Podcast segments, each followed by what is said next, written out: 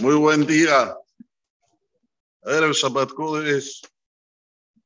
Para nosotros aquí en la Golá, Perashat Pinehas, en Eres Israel, Perashat Matot, Bezrat Hashem Baraj. Ya la semana que viene nos unimos a Eres Israel, ya que aquí se va a leer Matot y Masae, y allá se va a leer solo Masae. Hay una cosa que somos iguales, tanto aquí como en Eres Israel. ¿En qué? En la Haftara. La Haftara de esta semana es Dibreir Miau Ben Hikiyau. Aunque leemos Pinehas, no es la Haftara de la Perashá de Pinehas, sino la Haftara de Perashat Maptot. Son tres Haftarot de pura anuta, de las desgracias que pasaron en el tiempo, en el, en el tiempo del templo, de la destrucción del templo sagrado, el primer templo sagrado y las profecías que dijeron nuestros Nevi'im. En verdad, Ishayahu estuvo antes de Irmiyahu. Irmiyahu fue al final, cuando se destruyó el Betamigdash. Pero como Irmiyahu nos habla, digamos, de todos los acontecimientos, e nos habla de las Tojahot, como Borolam llama la atención del pueblo de Israel. Entonces dejamos a Isaías al final, ya que está junto con la esperación de Moshe antes de fallecer, que es también de Tojajá, Sefer de Barim, es todo Musar, Tojajá y Musar, que nos da Moshe Rabbeinu al pueblo de Israel, donde hicimos cerrado, qué tenemos que corregir.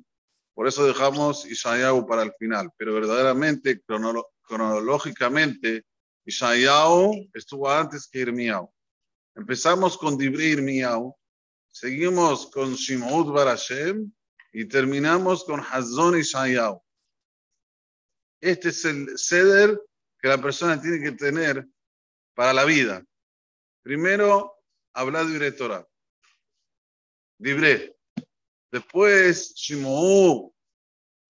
Hay que escuchar, hay que entender, incorporarlo. Si vas a hacer esto, vas a tener Hazón vas a tener visión. Hazón es una visión profunda, una visión a futuro. Vas a ver a tus hijos, tus nietos en el camino de la Torá. Una persona dice, bueno, yo ya me salvé, me casé con una judía. Pero solamente miras así, tan, tan pequeña es tu mirada. ¿Qué va a pasar con tus hijos si no saben nada? ¿Qué va a pasar con tus nietos si no saben nada? ¿Quién te garantiza que ellos van a elegir igual que ti? Sin embargo, cuando la persona habla de Torah, cuando la persona escucha, atiende lo que quiere por hablar de él, atiende. Imaginémonos que ahora viene una persona golpea la puerta. Señores, hay que salir porque hay que salvarse la vida. ¿Qué vamos a hacer? Hay que salir de acá, hay que salvarse la vida, no está bien aquí las cosas, hay que salir. Vamos a rápido salir, después vamos a ver qué pasa, a ver, qué pasa, ¿por qué me dijo que salga? Bueno, con la Torah es lo mismo. Persona primero tiene que atender. Atender nace. Después vas a entender. Una vez que atendiste, que ya estás haciendo, vas a entender. Y una vez que vas a entender, vas a poder tener visión. Y como dice aquí en Navir Miau, en el final de la aftara, esta aftara que yo siempre que subo me hace llorar. Yo no soy mal invitarlito, no, pero yo siempre que subo esta aftara, no puedo contener las lágrimas. ¿Saben por qué? ¿Cómo termina esta aftara? Y habló Hashem a mí diciendo, dice el la importancia del pueblo de Israel que vuelva ante Teshuvah. Volvés ante Teshuvah. Dice Boraholam, Aloch bekarata. Porfa, andá y deciles y leeles en los oídos de los que viven en Jerusalén diciendo, Koamar Hashem. Así dice Dios. Zaharti Neurai. ¿Tú qué piensas? ¿Que si vas a volver en vas a retornar, yo te voy a dejar? No. Yo me recuerdo muy bien. Remember que la bondad que hiciste en tu juventud, cuando éramos el comienzo de la nación, ¿qué hicimos? Abad Kirulotai, un amor como cuando están el novio y la novia debajo de la jupá. Abad ¿Qué hicimos? Lechte Midbar. Fuiste detrás de mí en el desierto en una tierra que es imposible plantar o imposible cosechar. No, no existe, es arena. ¿Ustedes saben lo que es eso? Imaginemos nosotros con hijos, con eh, familias enteras. ¿A dónde van? Al desierto. Está bien. Salamat. Baruch Dayana Emet. ¿Qué, ¿Qué vas a hacer en el desierto? No hay nada en el desierto. No hay comida, no hay agua, no hay nada.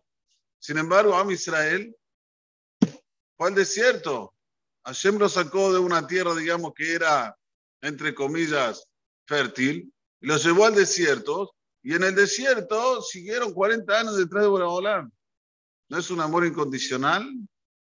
Boraholam se recuerda de esto. Nada más nos pide que hagamos Teshuvah.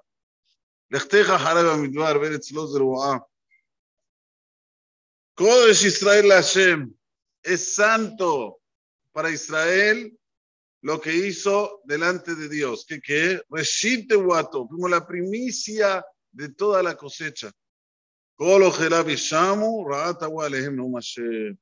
Todas estas personas que roban, que quieren exterminarnos, al final, ¿cómo va a ser? Una punición muy dura de Dios para ellos.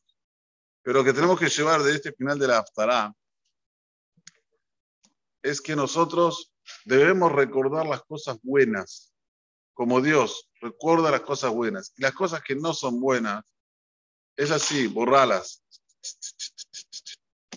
Para que una persona tenga una vida plena, una vida linda, una vida con sentido, una vida que pueda disfrutarla, tiene que borrar obligatoriamente el pasado malo. Pero eso bueno, Zahartilach. Yo me lo recuerdo, siempre está latente. ¿Para qué? Para que la persona tenga una vida con plenitud. Porque los recuerdos buenos te hacen sentir con plenitud en el presente y te da fuerza para el futuro. Eso es lo que tenemos que tener siempre en mente. Cabeajola, que dos nos dice, ustedes vuelvan a mí, yo me voy a recordar solo lo bueno. Ah, pero hicieron pecados, hicieron el Geta Egel, hicieron, hicieron, hicieron, hicieron. Todo esto yo no me recuerdo. ¿Sabes lo que me recuerdo? Cuando saliste de Egipto al desierto. Pero hay una condición. Volve, volve. En la vida particular, para que una persona actúe de la misma manera como dice aquí en la vi, es exactamente lo mismo. Volvé a tu interior. Basta de mirar en el exterior. Estás mirando siempre qué te hizo este, qué te hizo el otro, qué te... pará, pará, ya está, olvídate del exterior. Entra al interior, vas a recordarte lo bueno que viviste en la vida y vas a poder salir adelante y vas a tener la Geulá para ti. Besrat Hashem que tengamos este pensamiento ahora que comienzan las tres aftarot de Puranut, son las tres aftarot de desgracias, pero dentro de las desgracias nos dicen cómo una persona puede salir de ellas. Baruch Adonai Leolam, amén, amén, que se Omer, Asaka, Osbor, Jules, Akot, Israel, Epija, Jerónimo, Nosotros, Sin Emar שלא נתן לעשות שנאמר, אדוני חפץ למען צדקו, יגדיל תורה וידיר